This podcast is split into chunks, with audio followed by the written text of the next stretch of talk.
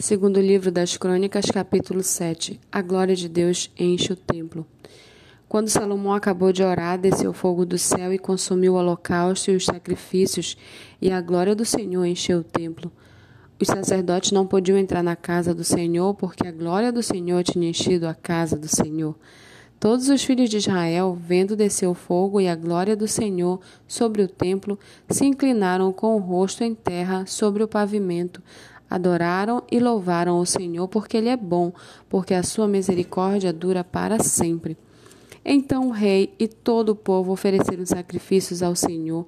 O rei Salomão ofereceu em sacrifício vinte e dois mil bois e cento e vinte mil ovelhas. Assim o rei e todo o povo consagraram a casa de Deus. Os sacerdotes estavam nos seus devidos lugares, bem como os levitas com os instrumentos musicais do Senhor que o rei Davi tinha feito para com eles louvar o Senhor, porque a sua misericórdia dura para sempre, quando Davi o louvava pelo ministério deles. Os sacerdotes que tocavam as trombetas estavam diante deles, e todo Israel se mantinha, se mantinha em pé Salomão consagrou também o meio do átrio que estava diante da casa do Senhor, pois ali ofereceu os holocaustos e a gordura dos sacrifícios pacíficos. Ele fez isso porque no altar de bronze que Salomão tinha construído não cabiam os holocaustos, as ofertas de cereais e a gordura dos sacrifícios pacíficos. Nesse tempo, Salomão celebrou a festa durante sete dias, e todo Israel com ele, uma grande congregação desde a entrada de Amate até o rio do Egito. No oitavo dia, tiveram uma reunião solene, porque por sete dias haviam celebrado a consagração do altar e a festa durou mais sete dias.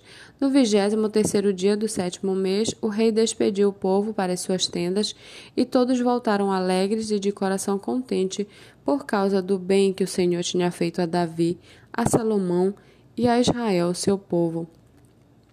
Assim, Salomão acabou de construir a casa do Senhor e o palácio real. Tudo o que Salomão tinha planejado fazer na casa do Senhor e no seu palácio, ele efetuou com sucesso. De noite, o Senhor apareceu a Salomão e lhe disse: Ouvi a tua oração e escolhi para mim este lugar para a casa do sacrifício. Se eu fechar o céu de modo que não haja chuva, ou se ordenar aos gafanhotos que consumam a terra, ou se enviar a peste entre o meu povo, se o meu povo, que se chama pelo meu nome, se humilhar, orar, me buscar e se converter dos seus maus caminhos, eu ouvirei dos céus, perdoarei os seus pecados e sararei a sua terra.